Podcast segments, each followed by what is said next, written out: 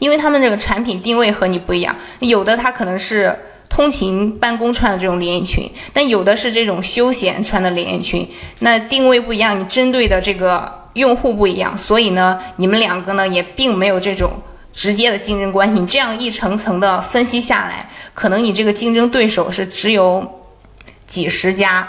或者说只有几家，并不是像你看到的这个页面上有这么多。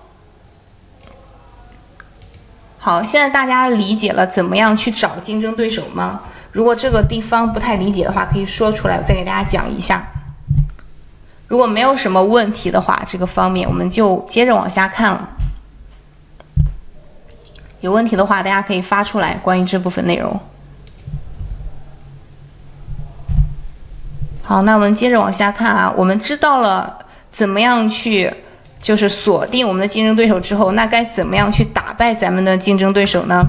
想要彻底的打败竞争对手，并且抢占到一定的市场份额，我们首先要熟悉多种竞争策略。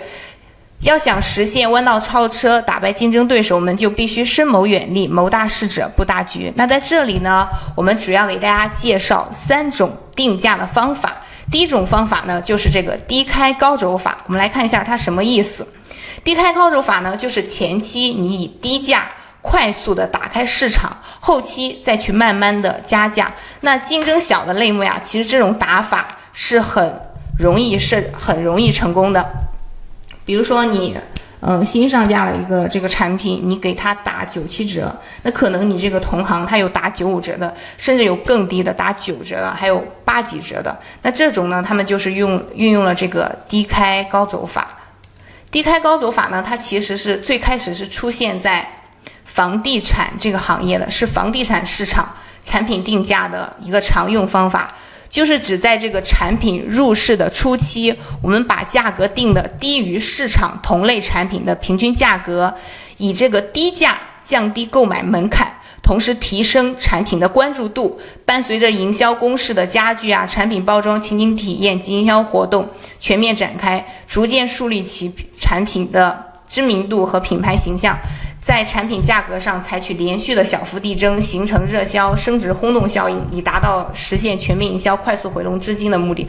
我念这么多，可能大家也就是这个是房地产市场它的一个定价方法。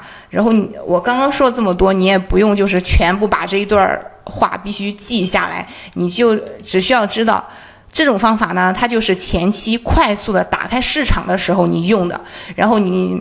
可以在新品上架，或者说你做，呃，你呃，你又新开了一个其他的这个类目啊，什么？你刚开始的时候就可以采用这种方法，打开市场之后呢，你后期再去慢慢的加价就可以了。目前啊，在速卖通上其实还有很多卖家是使用这种策略来打造爆款的，并且效果呢是很显著的。我们来总结一下。就是说，你前期可以低价去抢占一定的市场份额，你后期呢再去小幅度的递增价格。当然，这个让你递增价格，并不说你直接去改价格。你直接去改价格的话，肯定会影响你这个产品的流量，影响曝光。你可以以这种折扣的方式，嗯，如果你之前打九折的话，你可以慢慢的往上涨嘛，你九三折、九五折、九七折，你不给他打这么多折扣了，价格就上去了。但是呢，是不可以一直使用这种恶性的竞争方式的。如果你一直使用这种恶性价格战的话，会最终导致彼此都没有钱赚。只在你前期去打开市场的时候使用这种方法就可以了，不要长期使用。好，第二个方法呢，就是分级定价法。